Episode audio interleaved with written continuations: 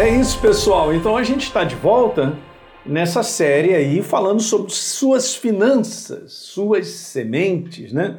E eu venho conversando com vocês da importância de nós termos um entendimento sobre o reino de Deus num dos assuntos que eu vou te falar. E nós lidamos com ele de maneira diária, né? E não é só uma questão de ser abençoado por Deus, né, gente? Nós percebemos isso claramente na palavra, que existe essa ligação direta com o entendimento sobre a proposta do reino de Deus, sobre o, o que Deus estabeleceu sobre essa área, o que ele tem a dizer. Eu gosto disso.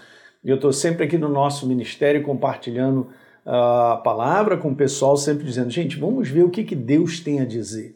O que ele tem a dizer é o princípio, ele estabelece algo e a minha resposta ao, àquilo que ele fala, e aí que vai fazer toda a diferença. Então, não é uma visão minha sobre finanças, sobre como eu né, é, gerencio aquilo que eu recebo. Né? Você, eu, se você está assistindo esse vídeo pela primeira vez, dá uma assistida nos outros três vídeos para nós chegarmos daqui a continuar isso. Eu venho falando sobre conceitos, né? A gente falou sobre mudança de mentalidade. É a primeira coisa. Eu não gerencio as minhas finanças da minha maneira de pensar, mas eu procuro ter o um entendimento do céu sobre como servir a Deus com as minhas finanças. Você entende isso? As finanças daquilo que eu recebo, ou do meu salário, ou de toda a produção de coisas que eu recebo porque eu trabalho, eu tenho uma empresa ou aquilo outro, não é uma questão de ser minha, é uma questão de gerenciar aquilo que pertence a Deus e Ele me concede. Então, quando vai mudando essa maneira de pensar, e eu já falei várias coisas aqui nesses vídeos anteriores, a gente vai seguir adiante. Então, quando isso vai mudando, eu quero te falar que a tua vida também muda, porque você está buscando com teu coração ter o um entendimento sobre o reino de Deus nessa área de finanças. Aí sim, você verá os resultados do céu. É isso que nós esperamos, nós esperamos resultados, mas como ver resultados se eh, esse processo para chegar aos resultados, eles não estão sendo operados na nossa vida por falta de entendimento. A gente, você não faz ideia do número de pessoas é, dentro da própria igreja do Senhor que lidam com isso de maneira tão banal, de uma maneira tão meramente humana. Não, eu sei cuidar, eu sei o que eu faço e tal, e não vai investigando e não vai buscando mais entendimento sobre como como ser frutífero dentro dessa área, porque veja, é isso mesmo, ó. Os meus recursos acabam sendo semente. Na é verdade, e o que, que eu tenho feito com as sementes chamadas recursos? Né? O que, que eu tenho feito com essas sementes chamadas finanças? Vai fazer toda a diferença. Eu quero te dizer, faz a diferença. Então vamos embora. Lembra então? Eu estava falando sobre nessa série, a gente vai é, seguindo falando sobre esse conteúdo. Ó, três conceitos do reino de Deus básicos que precisam estar instalados no nosso coração. O conceito é do reino. O primeiro deles a gente já viu, mudança de mentalidade. Ok? Então eu estou falando sobre três conceitos. Esse assunto é muito amplo, gente. A gente pode em cada um deles falar, falar, falar. Mas eu estou trazendo aqui esse aqui como eu coloquei, básico. Conceitos do reino bem básico que precisam estar estabelecidos no nosso coração para que as finanças como sementes possam trazer um resultado. Não só que Deus deseja, mas que a gente também, né? Então, número dois, vamos embora falar sobre priorizando o reino de Deus. Esse é um assunto que eu vou te falar, só você pode fazer, é uma decisão sua, é pessoal, é minha também. Então vamos ver aqui o Salmo, por exemplo, 62, gente. No verso número 10 diz assim, ó: "Se as riquezas de vocês aumentam, não ponha nelas o coração. Sabia, tem tudo a ver na nossa vida, essa relação com Deus em todas as áreas tem a ver com o coração. Incrível, né? Essa área é uma área de finanças, tem a ver com o coração, sabia? E a gente vai ver mais adiante. Olha nessa outra versão, Salmo 62, 10. Se as suas riquezas aumentarem, não façam delas o centro de sua vida. Uau! Gente, você não faz ideia do número de pessoas que são controladas pelo governador chamado dinheiro no coração delas. Isso acontece dentro da própria igreja do Senhor. Então, eu anotei aqui, eu quero botar uma frase que eu entendo que foi uma inspiração de Deus no meu coração. Eu quero colocar ela como voz de Deus para você e para mim. Dessa maneira, eu desejo, disse Deus, que você seja próspero, porque isso é bíblico. Ok? É, não tenha dúvida disso, gente. E veja, mas você não pode deixar o seu coração ser tomado ou dominado pela prosperidade.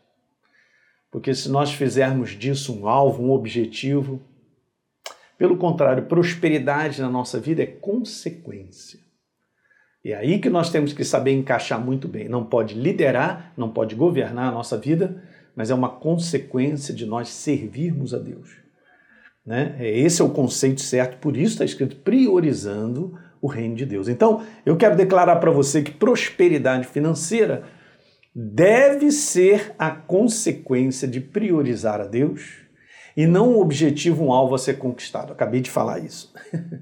Mas é bom a gente estar tá registrando para você entender que esses conceitos são verdadeiros e a gente nós precisamos tomar cuidado para não sermos controlados. Agora veja que legal, nós conhecemos Mateus 6:33, porque Jesus dá uma declaração mas antes ele fala sobre a preocupação do dia a dia, da ansiedade, de que como é que eu vou comer, o que, é que eu vou vestir, eu vou fazer, eu vou pagar aquilo outro, essa coisa que está ao nosso redor o tempo todo e todos os dias, nós temos que tomar um cuidado muito grande, que Jesus falou, olha, busque em primeiro lugar o reino de Deus e a sua justiça e todas essas coisas lhe serão acrescentadas. Então Jesus está falando que seria acrescentado todo um suprimento do qual a gente gasta muita energia pensando e muitas vezes com preocupações e ansiedades indevidas. Não é isso, gente? Olha só, Marcos 10, verso 22, falando sobre um homem, se você ler depois essa parábola é bem interessante, não, um homem que procura Jesus, não é uma parábola, perdão, hein? Ele era um jovem rico, né? Está sendo colocado assim pela sociedade bíblica. E Jesus falou: Cara, só uma coisa te falta, vende tudo que você tem, dá aos pobres, depois você vem e me segue. Então ele observava muitas coisas, mas o que dominava o coração dele era, eram as riquezas. E aí Jesus falou: Cara, tira isso da tua vida, é mais ou menos isso que eu quero te falar, e você vem e me segue. Porque não tem como você me seguir com as riquezas dominando e governando o teu coração. Ok, o que, que aconteceu? Ele ficou contrariado, ele foi embora triste porque ele era muito rico, ele era dono de muitas propriedades. Então eu faço uma pergunta para nós. Será que existe incompatibilidade, gente, entre servir a Deus e prosperar financeiramente? Será que existe? Então eu vou dar uma resposta. Será que existe incompatibilidade, de novo eu pergunto, entre servir a Deus e prosperar financeiramente? Não. Claro que não. Dinheiro é bom, gente. Importante não se vive sem dinheiro. Faz parte da vida do homem, mas esse é o detalhe do qual você tem que preservar e cuidar. Não é a tua vida, não é mesmo a tua vida, não é a minha vida. Jesus, seriamente, em Lucas capítulo 12, ele falou sobre isso, que a vida de um homem não consiste na abundância dos bens que ele possui. Nós temos que aprender a separar as coisas que temos ou o dinheiro que temos de quem nós somos.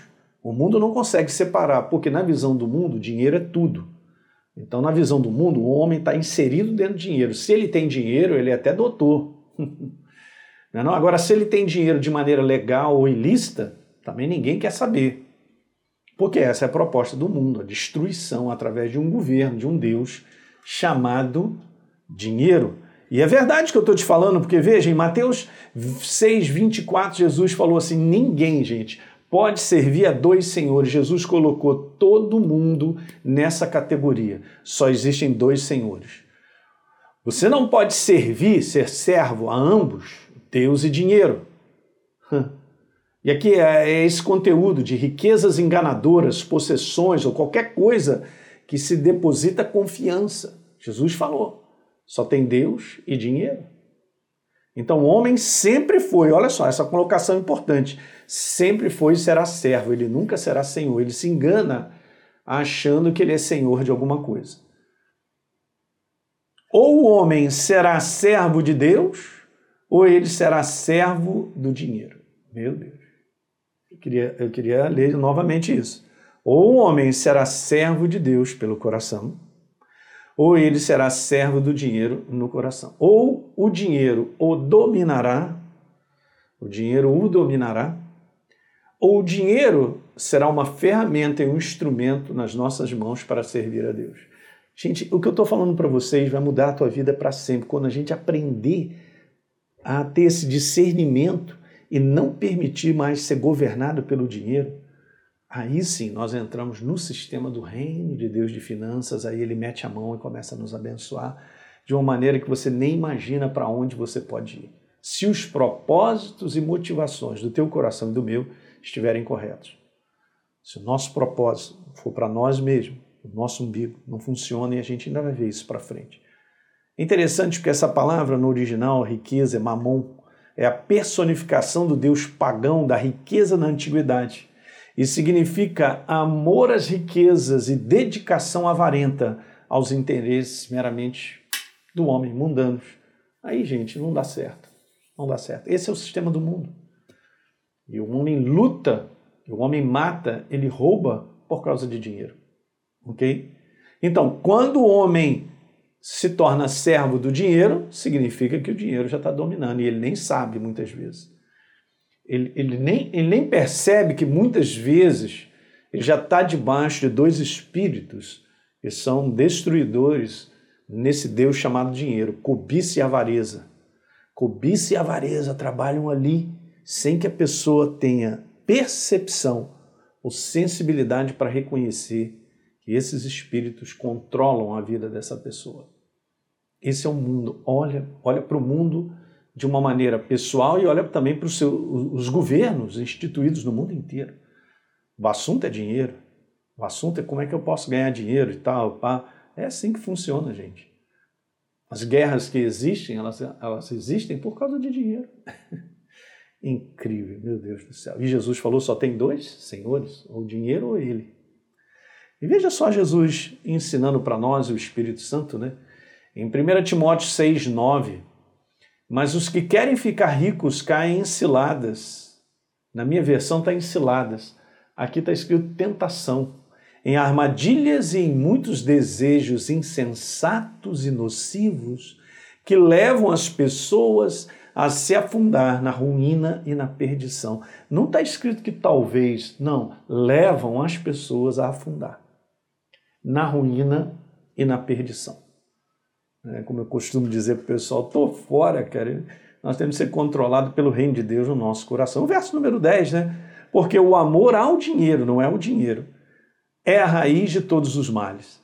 E alguns, olha aí, nessa cobiça se desviaram da fé e atormentaram a si mesmos com muitas dores. Meu Deus. Vou terminar aqui esse nosso vídeo lendo na versão, a nova versão internacional, verso número 10, está escrito: Pois o amor do dinheiro é a raiz de todos os males. Algumas pessoas, por cobiçarem o dinheiro, desviaram-se da fé. Veja, gente, se ele está falando desviaram-se da fé, a, a, carta de Paulo para Timóteo é uma carta para a igreja. Ok? Então ele não está falando só do mundão, não. Esse espírito ele entra na igreja também. O Deus dinheiro também governa muitos corações das pessoas que entregaram sua vida para Jesus, porque não perceberam ainda que são dominados pelo dinheiro. Esse nível de comprometimento em ser generoso e doador, ele é tão mínimo na igreja que isso é a prova que a maior parte da igreja é dominada pelo dinheiro e não sabe. Em termos de generosidade, de doação, em termos de fidelidade para com Deus, em termos de ser ofertantes contínuos de toda a missão sobre a face da terra para fazer crescer o Evangelho, em termos de dízimo, gente, dizimar a Deus, é antes da lei, cara. É um negócio tremendo você entender. Deus separou, Ele estabeleceu algo que é uma bênção para nós quando fazemos por fé, quando nós cremos nisso. Alguém está entendendo isso que eu estou falando aí? Algumas pessoas, por cobiçarem o dinheiro, se desviaram da fé e se atormentaram com muitos sofrimentos. E aí, terminando com esse vídeo, eu quero te dizer o seguinte: no dia em que o dinheiro se tornar toda a minha vida, ou a vida do homem, é porque ele foi dominado pelo amor do dinheiro. E muitos, como diz Paulo, nessa cobiça se desviaram da fé. Esse é um assunto que é nosso. Estou conversando para você que a maior parte de vocês são cristãos genuínos, entregaram a vida para Jesus, estão crescendo nele, sendo edificados, né? enraizados na verdade, na fundamentação da verdade, para vivermos essa verdade e vermos o resultado do céu. Ok? Então é isso aí. Estou falando ainda sobre a segunda coisa importante em termos de conceito, que é justamente isso: priorizar a Deus. É colocá-lo em primeiro lugar em tudo. Legal, pessoal? Então é isso aí. Compartilhe com seus amigos esse vídeo, essa série, que com certeza vai ajudá-los. E a gente se vê no próximo. Um grande abraço.